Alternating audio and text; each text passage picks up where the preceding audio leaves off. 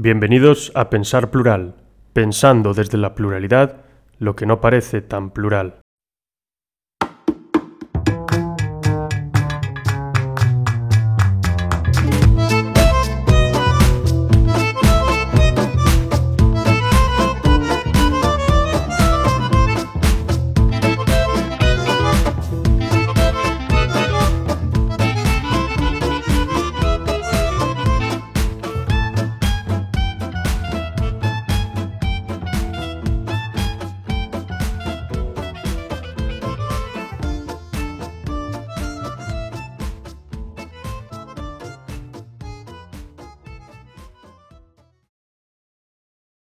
Muy buenas noches y bienvenidos a todos y todas a Pensar Plural, a una especie de nueva sección que haremos a partir de ahora de vez en cuando, y comenzamos hoy, que sería Pensar Plural Edición Literaria, en la que hablaremos pues sobre diferentes obras literarias, básicamente sobre diferentes libros de todos los géneros que se nos vayan ocurriendo. Para hacerlo hoy contamos con la colaboración de Daniel Gorostiza, que es un poco como muchos ya sabréis al escuchar los podcasts, el que más se dedica un poco a tocar esos temas de literatura. Y lo haremos tocando dos libros, uno que ha escrito él y el otro que he escrito yo hace poco. Iremos analizando los dos y haciéndonos preguntas sobre los mismos y dando un poco de información.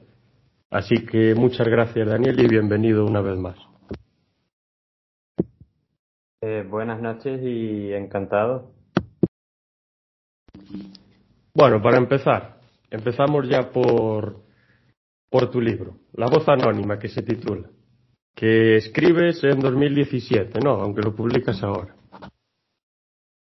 Eh, sí, bueno, a ver, el, el 2017 es cuando lo acabo de escribir, o más bien cuando lo corrijo, porque realmente ese libro lo empecé a escribir en, lo, escribí prácticamente en 2012. En 2017 es cuando lo retomo y lo corrijo y lo preparo para, para sacarlo. Lo que pasa es que en ese momento pues no, no pude sacarlo y lo he sacado ahora.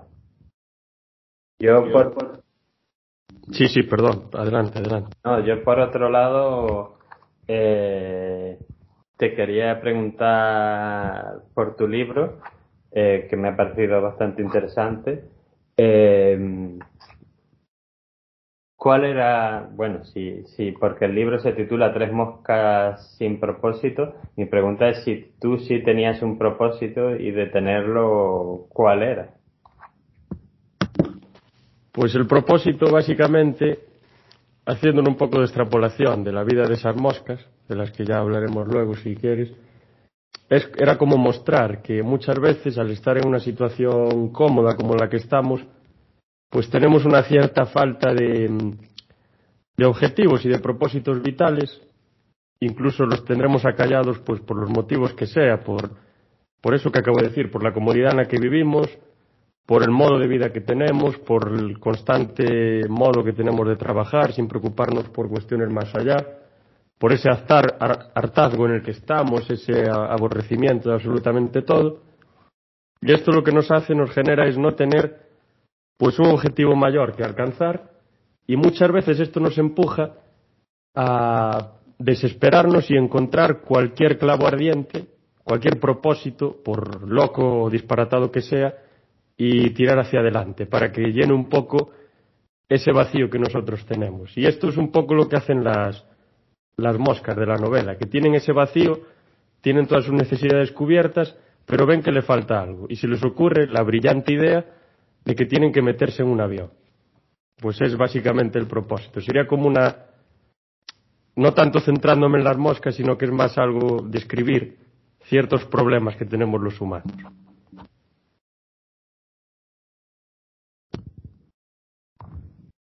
Bueno, eh, es una reflexión bastante interesante, la verdad. Y ahora te quería preguntar por el título de la, de la novela, La voz anónima. ¿Por qué se te ocurre este título? ¿Por qué le pones este título a, la novela?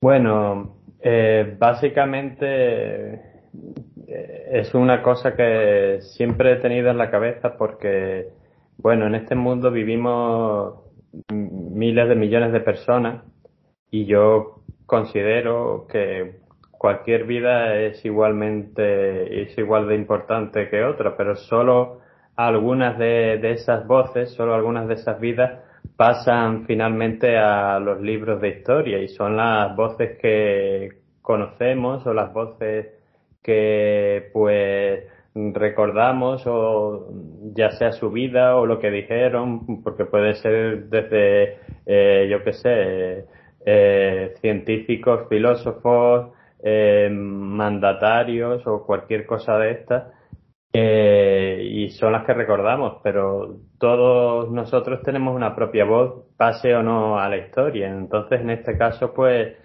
en cierta forma es un homenaje a todas esas otras voces igualmente importantes, pero que son anónimas. Y en este caso, pues, sería la voz anónima en concreto la, la de Gabriel, del que después te hablaré si quieres. Eh, y ya aprovecho, pues, para preguntarte una cosilla, porque he estado leyendo tu libro y, eh, hombre, las moscas me han parecido un poco antropomórficas, pero bueno, eso creo que es parte del objetivo. Pero esta es una curiosidad quizá un poco tonta, pero las avispas quieren representar a alguien en concreto o solo era para el objetivo de explicar mejor tu historia en, en la novela? Pues eso no lo pensé tanto, pero ahora que lo dices, yo creo que sí que representan un poco más a, a ese tipo de gente un poco más tramposa, que, es capaz de hacer lo que sea para, para que otros pues no cumplan sus, sus objetivos o otros no tengan pues la felicidad que realmente tienen. Pero tampoco está tan pensado por eso. Casi quedaba como como para estructurar la novela más que nada, pero sí que un poco sí que iría por ahí, que son como una crítica a los tramposos, como para establecer una diferencia entre estas tres moscas y el resto de insectos y como los insectos voladores más conocidos pues son las avispas o las abejas, pues entonces quedan por allí. Y también, claro, ese aguijón y todos esos temas pues también representan un poco esa capacidad agresiva de algunas personas y esas ganas de hacer daño, lo que sea. Y básicamente iría, iría por ahí. Y ahora volviendo a lo, del, a lo de tu libro, a lo de la voz anónima, eh, sería como un homenaje, decías tú, a toda esa gente que está, pero que nosotros no sabemos que está. Es decir, esa gente que se levanta todos los días por la mañana a trabajar, que está aportando un montón de cosas a los demás, que ayuda a los demás, da de comer a sus hijos, los cuida, los lleva, les da una educación, toda la gente de a pie normal. Y como que esta voz anónima, que sería como una recopilación de todas esas voces en una persona, que sería la de Gabriel, por ejemplo. Sobre todo la voz anónima de los trabajadores, que al final acaban siendo todos un número, no son prácticamente ni, ni personas, en un sentido metafórico, que únicamente son tornillos, son engranajes.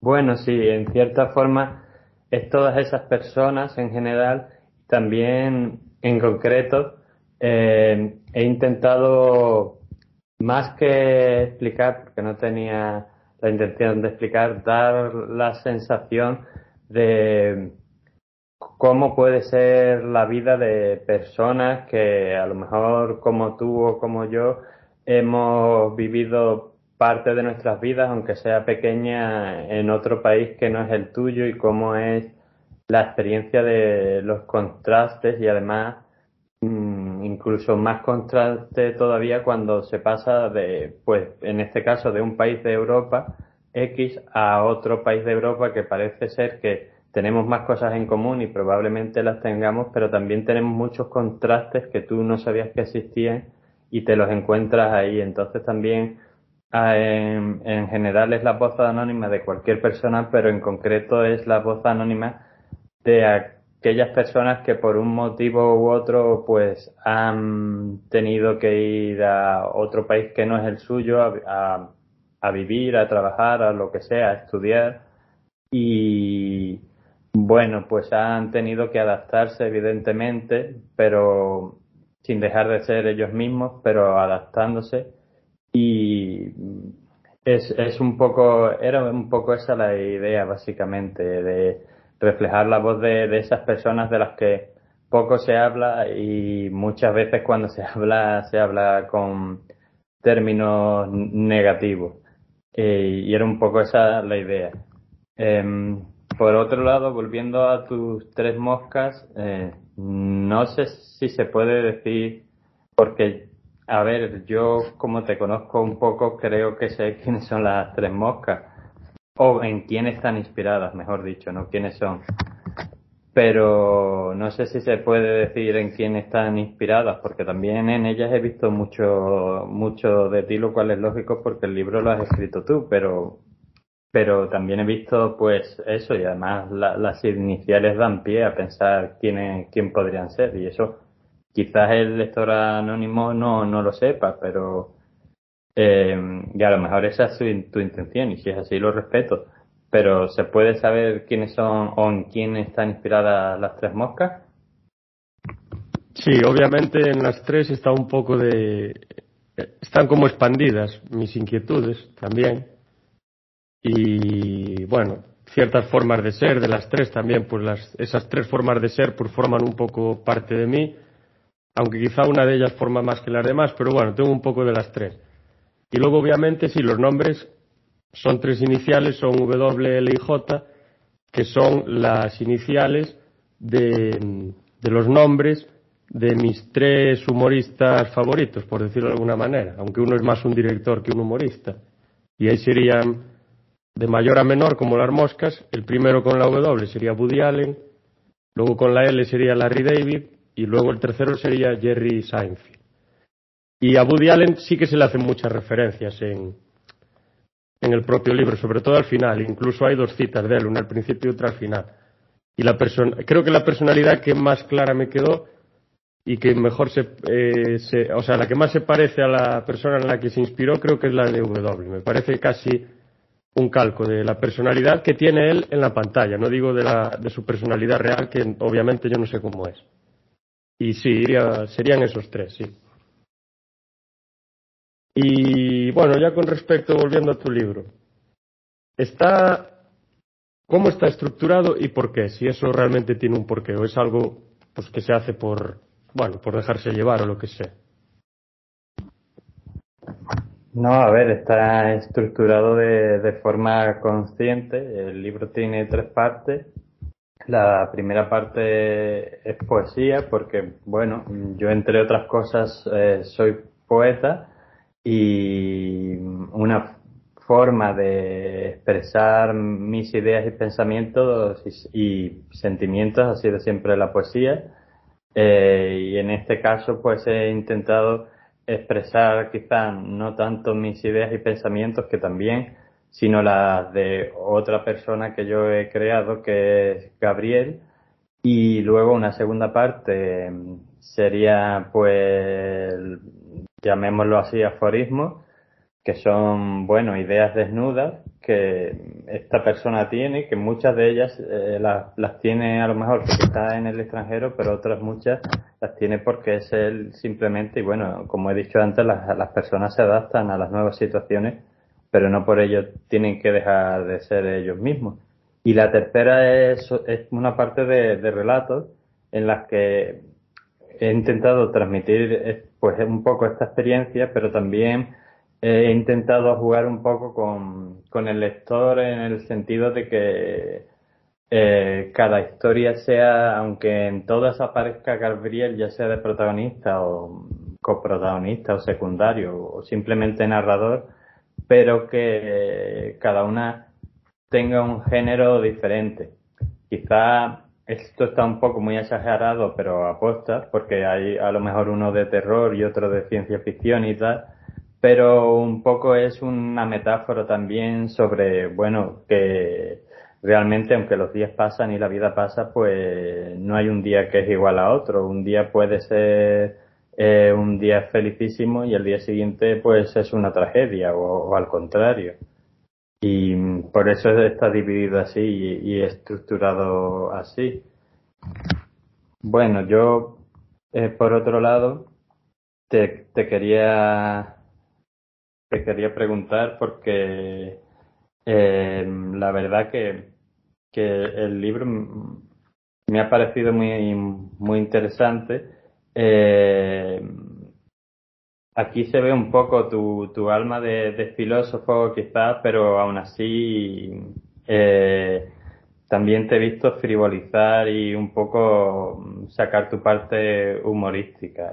Y era una, una pregunta que, que te quiero hacer. Eh,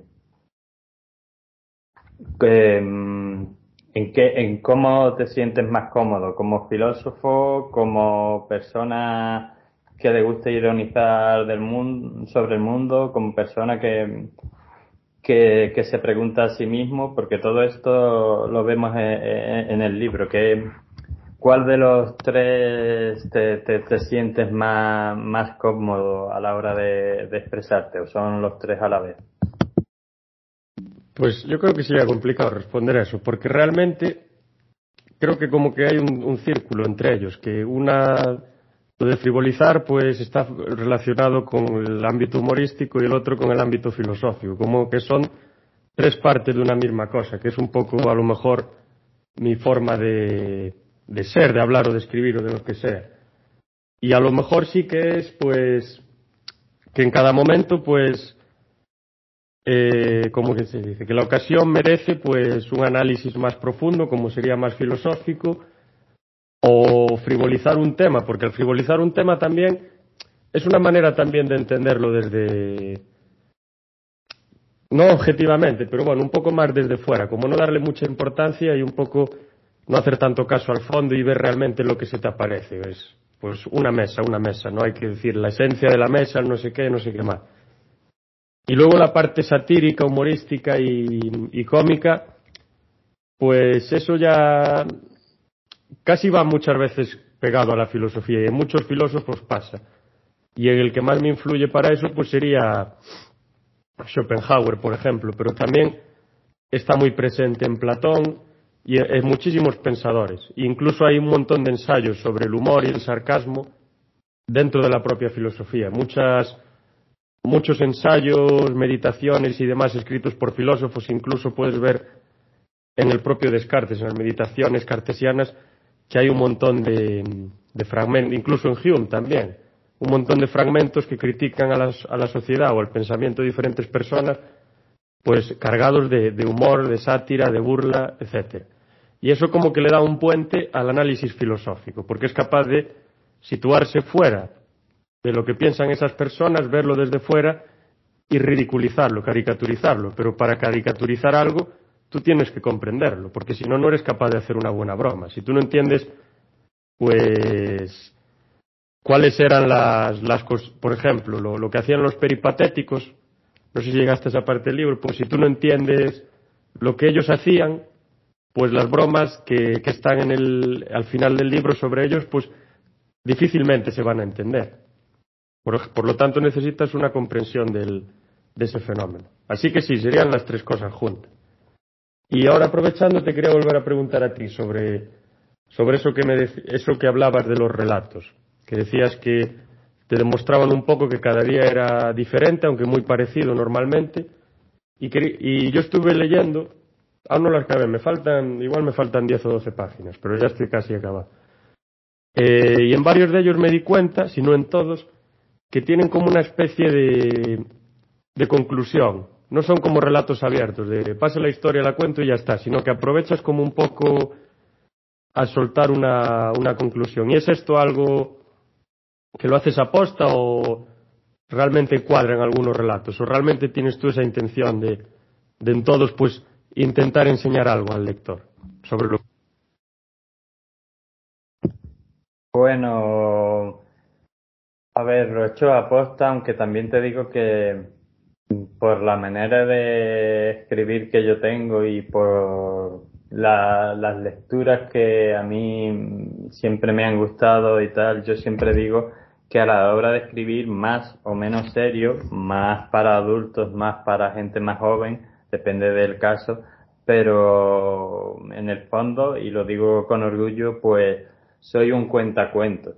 Y entonces los cuentos tienen evidentemente siempre una o varias moralejas dependiendo del cuento y bueno, y además si los vas leyendo de diferentes épocas ves que las moralejas suelen estar adaptadas a, a los tiempos en los que viven, aunque en algunos casos cuando son grandes escritores se adelantan a sus tiempos.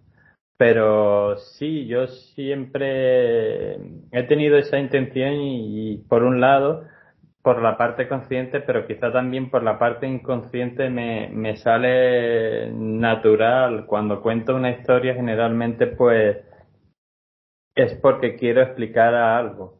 A veces a alguien, a veces incluso puede ser a mí mismo. Y con esa misma historia pues llego a una conclusión. Y es por eso, sí, mis finales, incluso los más abiertos, siempre tienen algo de, cerrado o alguna conclusión que se le pueda sacar, ya sea más profunda o menos. Pero es de la manera en la que escribo y quizá en la manera eh, en la que en la que pienso.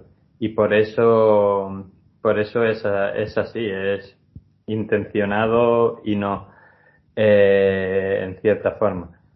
Mm, y ahora, hablando de, de tu libro, hay una cosa que me ha gustado mucho, por lo menos hasta donde he llegado, y es que hay un contraste entre dos, entre dos cosas, y una es, mm, y eso me ha gustado bastante, pues simultaneas a lo mejor reflexiones quizás eh, a veces, no quiero decir yo incluso pesimistas, pero a lo mejor más oscuras, por decirlo de alguna forma, con la verdad mucho humor y muchas ganas de, reír en general de la vida y, de todo.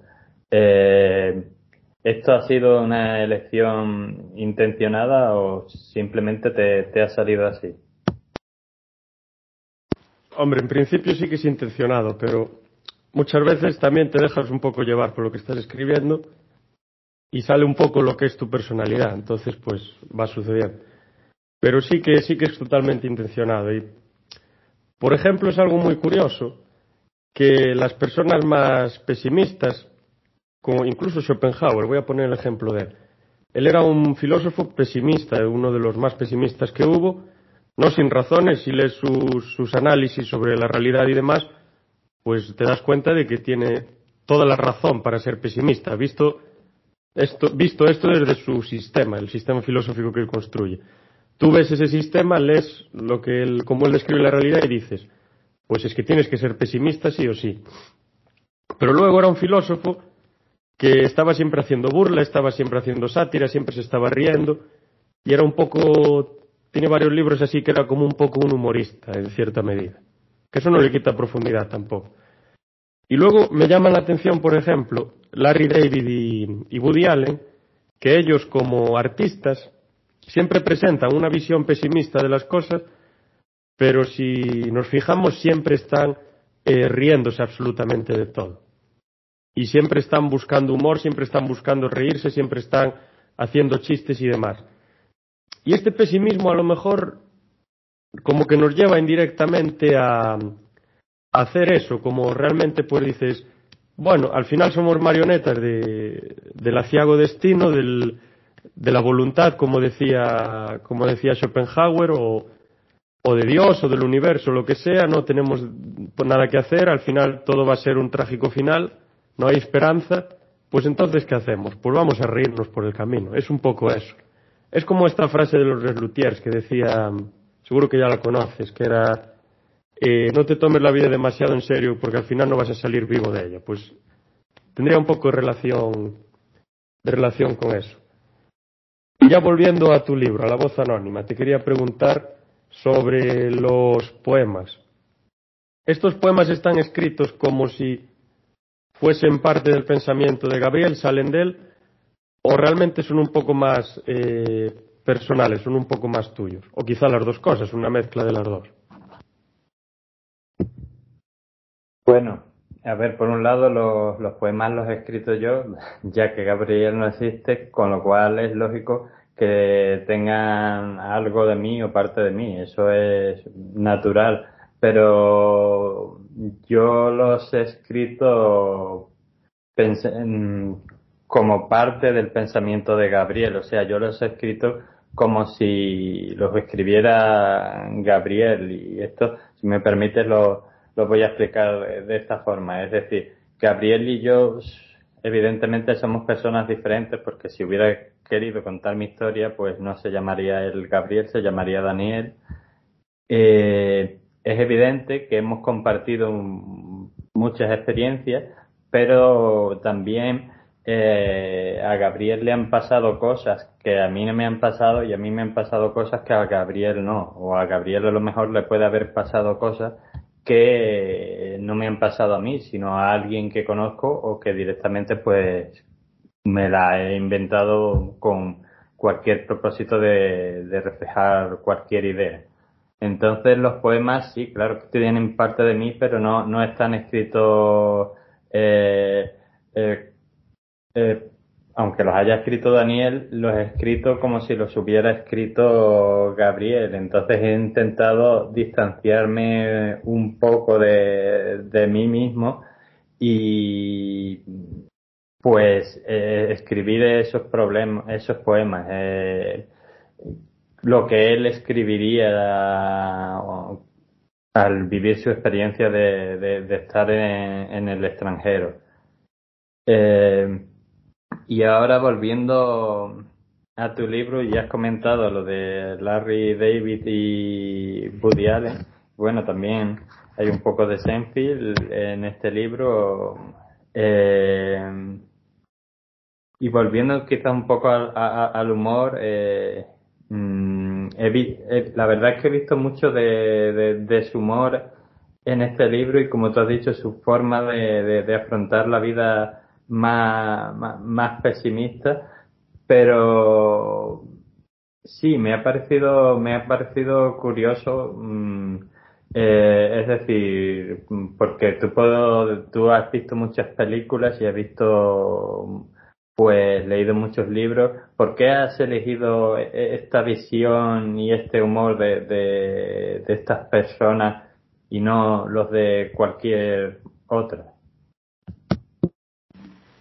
Pues yo desde que empecé a ver películas de Woody Allen, incluso leí su libro, uno que publicó no hace mucho, que es una especie de autobiografía, tenía como, tuve como una especie de de conexión. No, nada, no es nada raro, es como una conexión de veía a esta persona en la pantalla con sus películas, veía el ritmo de las películas, la temática que tocaba, los problemas que iba presentando y algunas otras obras que fui leyendo de él, algunas cosas que fui leyendo sobre él. Y bueno, gracias a él descubrí a Larry David y gracias a Larry David descubrí a, a Seinfeld. Pero al estar en contacto con todo eso, yo estaba viendo que lo que estaba, estaba viendo yo a través de la pantalla, lo que estaba leyendo, que provenía de él, era como algo que estaba dentro de mí, que yo tenía un pensamiento prácticamente igual, pero que no le estaba dando salida, por el motivo que fuese. Pues será porque estaba ocupado con otras cosas, o porque estaba influido mucho por la cultura en la que vivía, o por el ritmo de vida, o lo que sea. Y entonces, básicamente, lo decidí por eso. Y para mí estos tres, pues Woody Allen, Seinfeld y Larry David, son como mis tres referentes humorísticos, por decirlo de alguna manera. El humor que tienen, la forma de afrontar todo en, su, en todo el contenido que crean, pues es en cierta medida el, toque de humor que siempre tuve yo dentro. No tan elegante y tan preciso como ellos, porque si no, pues no estaría escribiendo tres moscas sin propósito, estaría en Nueva York dando, bueno, haciendo un poco de monólogo y ganando un montón de dinero, pero no es el caso, en el Club de la Comedia, donde fuese. Pero sí, que es como que yo lo tenía en potencia y lo vi y dije, pues a mí esta forma de ver las cosas, de entenderlas y de plantearlas es lo que realmente me gusta. Y esto junto con la filosofía, pues ya es esa forma de entender todo. Y ahora volviendo otra vez a, a tu voz anónima, la voz anónima. Eh, ah, sí, quería preguntar si, por ejemplo, tienes alguna idea de, de hacer una prolongación de... Bueno, no, esto lo, pregunto, esto lo pregunto después. Mejor dicho, en los relatos puedes decir un poco el, el, género de cada uno, más o menos, no absolutamente todos, pero un poco de qué, de qué van, así por encima. Sí, claro. Bueno, pues hay uno, por ejemplo, que he intentado meter un poco de terror, llámalo terror así psicológico, que es el de el metro. Eh, luego, por ejemplo, hay otro que es de, de, ciencia ficción, porque como digo, quería hacer uno que fuera de géneros diferentes. Luego el de, hay otro de fantasía, ese pues nació pues quizás por eh, mi conocimiento cuando llegué a conocer la leyenda de eh, Saint, Saint Davis, eh, San David, el patrón de Gales y claro, me sorprendió mucho por el tema de que eh, a diferencia de otros santos o caballeros que se dedican a cazar a dragones, pues hay una leyenda eh, en la que dice que San David se hizo un, amigo de un dragón, con lo cual a partir de ahí pues mi imaginación pues eh, moviéndose y surgió es, ese relato. Luego hay otro, por ejemplo, que es una historia de amor. Hay uno que simplemente las meditaciones de Gabriel sobre lo que es empieza pensando en la heroicidad y acaba pensando en lo que es el horror y por qué el horror humano, digamos, las barbaridades que ha llegado a hacer el ser humano y si eso es evitable, y si es evitable, es, eh, ¿cómo puede ser evitable? No, no doy respuestas, más bien solo doy reflexiones, cada uno que, que dé las respuestas que quiera, pero medita sobre eso. Hay otro, por ejemplo, que habla de la justicia y la legítima defensa, ¿no? De no el no matarás eh, y todo eso, pero si estaría justificado en algún caso, pues matar a una persona y ahí entre lo de la legítima defensa. Hay otro que es simplemente, pues, igual que hay uno de un amor quizá un poco más romántico, pues hay otro que es el de una noche de pasión, que es el más, el más cortito. Eh, y hay otro que, que es el primero, que sería un poco quizá de intriga o no sé si de intriga, más bien de, de, de, contrastes, de yo quiero, no quiero avanzar mucho de ese relato porque creo que lo, lo interesante es que el lector lo vaya descubriendo conforme lo va leyendo, pero como al final, claro, es fácil mm, cuando etiquetas las cosas, pues amigo, enemigo, es una cosa muy fácil, pero ¿qué pasa si descubres que quien te han dicho que tiene que ser tu mayor enemigo por X razones, resulta que es tu amigo? Pues eh, es, el objetivo de, una de, de, las historias. Y luego hay otra que es un poco que a mí me divirtió mucho escribiéndola, espero que al lector le, le divierta leyéndola, que es un poco, digamos, de acción. Es, yo, yo digo de broma, no, no se parece, digo, esto es como la jungla de cristal, pero en un restaurante de hamburguesas. Pues un poco en broma, pero era esa idea de, de acción, de que me interesaba contar así para un poco quizás divertir al lector y porque se me ocurrió, me hizo gracia y bueno, eh, lo puse eh, para, para eso, para entretener y para mm, a ver qué haría mi, mi personaje, Gabriel, eh, si se encontrase esa situación típica que nosotros vemos en películas de este género, pero que, claro, si te las vieras en la vida real, pues ¿qué harías un poco? Pues es un poco esa idea. Así que he intentado ahí un poco eh, tocar, pues básicamente todo todos los palos. Y ahora, eh, volviendo un poco a, a, tu libro, ah, me, has hablado de Larry David, de, de, Woody Allen, de Seinfeld y de, y de su humor. Y ahora te querría preguntar una cosa, es un detalle, y esto ya es mera curiosidad. Eh, la, la idea de que las tres moscas deciden ir a un, un aeropuerto para montarse en un avión y, y volar lo más lejos que, lo más alto, perdón, que una mosca nunca ha llegado, ¿eso cómo se te ocurrió? Y eh, ¿tiene algún propósito simplemente que se te ocurrió y te pareció que era, pues, la verdad que bastante ocurrente? Mm, sí, básicamente esa sería mi pregunta. ¿Qué, ¿Cómo se te ocurrió y si hay algún propósito más del que yo haya podido ver cuando lo he estado leyendo?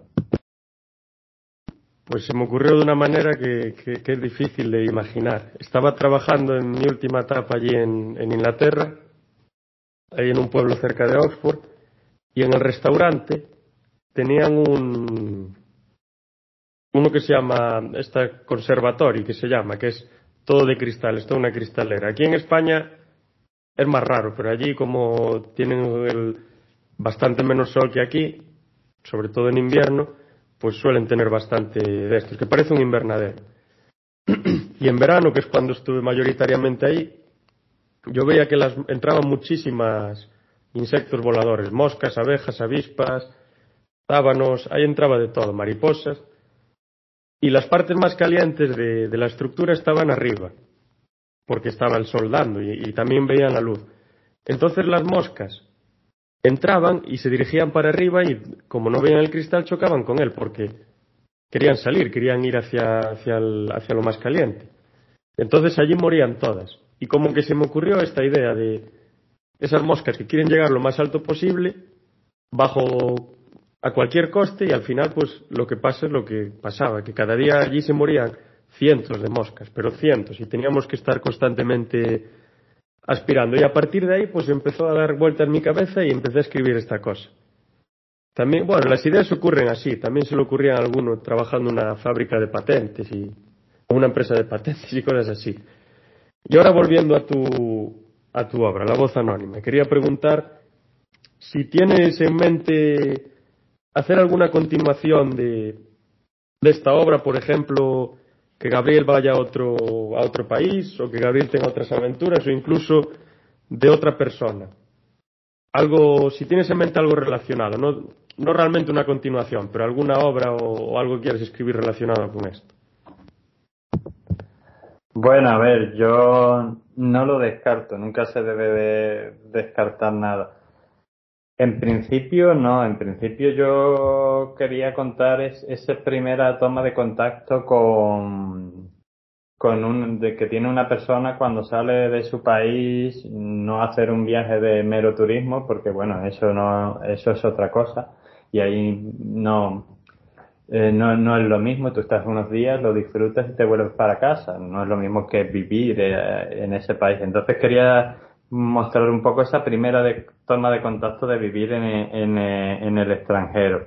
Eh, claro que, como ya comenté al principio, pues este libro lo escribí yo, empecé a escribirlo cuando estaba teniendo esa primera toma de contacto, aunque lo corregí y lo acabé ya después, pero eh, lo empecé ahí. Entonces nunca descarto, quizá no en el futuro más inmediato, quizá más adelante, cuando lo tenga más madurado, quizás pues ya que he contado esa primera toma de contacto, hablar un poco de lo que es la experiencia eh, más allá de eso, cuando esta persona eh, realmente se ha mm, adaptado o no al ambiente en el que vive y su vida ya es más normal y más cotidiana como podría ser en su país. En principio digo no, pero no, no lo descarto. Es una idea de esas que yo dejo, suelo usar esta expresión, dejo ahí en, en, la, en la carpeta de ideas para posibles libros.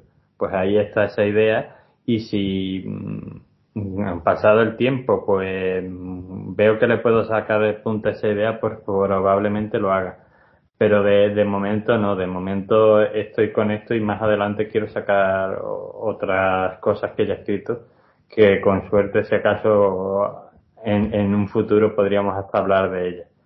Y ya yo, aprovechando que me has hecho esta pregunta, pues aprovecho y, te lanzo a ti la, misma pregunta y te digo, sin desvelar el final a, los oyentes, porque creo que, eh, bueno, y a mí tampoco porque me queda el último capítulo eh, por leer, pero mm, estas moscas eh, estas tres moscas sin propósito, hay posibilidad de que una o las tres las podamos ver en un futuro en algún otro libro tuyo o es una historia cerrada y ahora te, si, si sigues escribiendo, que espero que sí, te dedicarás a escribir sobre otras cosas y otros personajes. Pues la, la, posibilidad, claro que existe, que vivan otras aventuras en otro momento, sí, sí, eso no lo descarto para nada. Pero lo que sí es que ahora estoy, tengo en mente escribir una especie de precuela, pero ya con un toque diferente, no tan humorística, y es más una obra de ciencia ficción, también con un montón de crítica. Y es como mm, en esta se produce una invasión de alienígenas por parte de, llevada a cabo por parte de alienígenas que resultan ser moscas, como las moscas que hay en la Tierra, y que tienen todo un equipo avanzado de tecnología, y que son capaces de dominar e invadir el planeta sin utilizar la violencia absolutamente para nada. Y entonces, pues estas moscas están interesadas en, la, en las propias moscas que viven en la Tierra, porque son capaces de reproducirse. Pero ellas no son capaces de reproducirse, ellas tienen, ellas tienen que crear toda la vida en un laboratorio. Y eso, pues, lo llevan observando durante años, es muy costoso. Entonces, como saben que aquí están estas moscas que se reproducen, lo que hacen es llevárselas para estudiarlas en su planeta o donde sea y así analizarlas y descubrir qué es lo que le falta a ellas y hacer que lo tengan para poder reproducirse de una manera más fácil, no tan complejo, eligiendo todo ahí en el laboratorio, fijando todas las variables y demás. Y lo que pasa pues con la gente de la Tierra es que sin hacer prácticamente nada, realmente sí que hacen cosas, pero lo hacen todo indirectamente. Por ejemplo, causan enfermedades y diferentes colapsos en los sistemas informáticos, pero lo hacen de una forma tan sutil y tan indirecta que nadie sabe que son ellas. Entonces piensan que no están haciendo, no están atacando a nadie. Y entonces la respuesta de los terrestres pues es de los gobernantes pues empiezan a restringir derechos, libertades y todo este tema y empiezan a cometer ciertas atrocidades con respecto al pueblo. No le dejan hacer ciertas cosas, los apalean, bueno, un montón de estas historias. Y va un poco por ahí. Luego hay otra cosa que no la puedo decir porque si no ya lo, lo, lo bueno, lo, lo desnudaría un poco, pero lo que sí es que en esta novela va a aparecer el abuelo de estas tres moscas. Ya no digo más. Y bueno, ya si quieres, si quieres podemos ir poniéndole un poco fin y te hago una última pregunta. Que, ¿Por qué recomendarías tu, tu obra? ¿A, quién se la recomendarías y por qué? ¿Qué dirías que es lo importante que tiene tu obra que va a hacer que una persona que la lea pues va a tener algo dentro de su cabeza que no tenía antes? Bueno, pues yo, mi obra, que al igual que la tuya, y me vas a matar por decir esto, la, la pueden encontrar en Amazon a la venta por precio muy eh, razonable, y la tuya también. Eh, se la recomendaría a cualquier persona, realmente. Yo creo que tanto las personas que han compartido una historia similar a la de Gabriel, ya sean mujeres, hombres, ya sean de este país o del otro, eh, pueden leer esta historia, pero también se la recomiendo por diferentes razones, eh, igual que a estas personas, pues para, para que en cierta forma vean que, no están solos, que su voz puede ser anónima, pero que no es la única eh, que hay, que hay muchas voces, más voces anónimas en el mundo, no solo la suya, y que su historia es importante. También para estas personas eh, que están en el lado opuesto, que a lo mejor nunca han salido de su pueblo, ni tienen necesidad alguna de, de hacerlo, pues también para estas personas, para que en cierta forma, pues de una manera entretenida, pues divirtiéndose un poco también con diferentes tipos de historias, algún poema, pues algunas reflexiones desnudas, ¿no? Los aforismos y tal, pues vean una, una experiencia diferente a la suya, vean que hay, que hay otro mundo y que este mundo está eh, eh, en, en este. Y mm, también para ellos creo por ese sentido, porque creo que mm, bueno, yo, por ejemplo, personalmente puedo hablar de mí. muchas de las cosas que sé las he aprendido en libros que me han contado experiencias que yo no he vivido y que a lo mejor no viviré nunca, pero me han enriquecido como persona. Y muchos de esos libros no tienen, algunos sí, eran libros sesudos y, pero muchos de esos libros no necesariamente eran, pues a lo mejor libros profundos, sino que podía ser a lo mejor una, una novela hecha simplemente para entretener, pero te ha acercado a una realidad, porque ese escritor o esa escritora pueden ser de otro país o de otra época y te enseñan algo que, que tú no sabías. Y a veces incluso te enseñan más que lo que tú podrías haber aprendido o que lo que tú has aprendido en un, libro de historia. Eh, entonces, pues yo creo que mi, mi libro, mi intención es que sería para todo el público, tanto para el que ha vivido una experiencia similar, para, por lo que he dicho, para que vean que no están solos, como para el que no, para que vean que, que otro mundo existe y, y para que puedan comprender ese otro mundo, porque el conocimiento también nos acerca, creo yo, a la comprensión, eh, si, lo sabemos utilizar.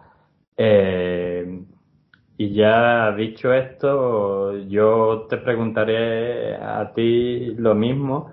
Eh, ¿Cuál es el público que tú estás buscando para, para tu libro? ¿Cuál era, cuál es el lector en el que estabas pensando? O, o como yo, pues por diferentes razones, crees que, todo, todo el público puede, puede acercarse a tu libro, todo el público puede sacar algo diferente.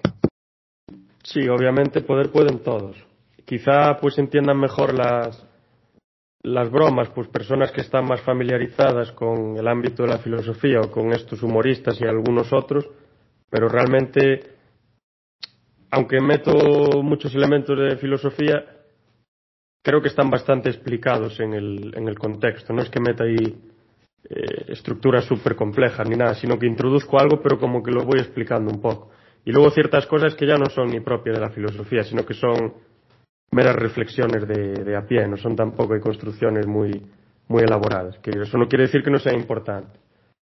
Y luego pues lo recomendaría si alguien quiere leer una novela sobre unos insectos que, que son bastante graciosos y que hacen cosas bastante ridículas y graciosas, pero que a la vez tienen una profundidad intelectual y unas complejidades dentro de ellos que, que son bastantes, pues es la novela ideal. Y un poco también, si alguien quiere un poco burlarse y reírse de sí mismo, del propio género humano, pues también sería la, la novela. Y no solo eso, sino también es una novela que yo aconsejaría para, como decía al principio, que muchas veces nos obsesionamos con ciertas metas, con ciertos objetivos, y no vemos nunca las cosas negativas que están en ellos y somos capaces de tragar y tragar y tragar cuando realmente si nos paramos a analizarlos en, un, en una tabla, por ejemplo, beneficio-perjuicio, pues los beneficios son mucho menores que los, eh, que los perjuicios. Y entonces, pues no, parece que si lo analizamos objetivamente, que lo que estamos haciendo que no vale la pena. Y esto es un poco lo que le podría pasar a estas moscas, que pues los beneficios de su acción, pues cuáles van a ser al final? Pues una satisfacción de decir, pues fui la primera mosca que voló a 10.000 metros sobre el nivel de tierra, sí.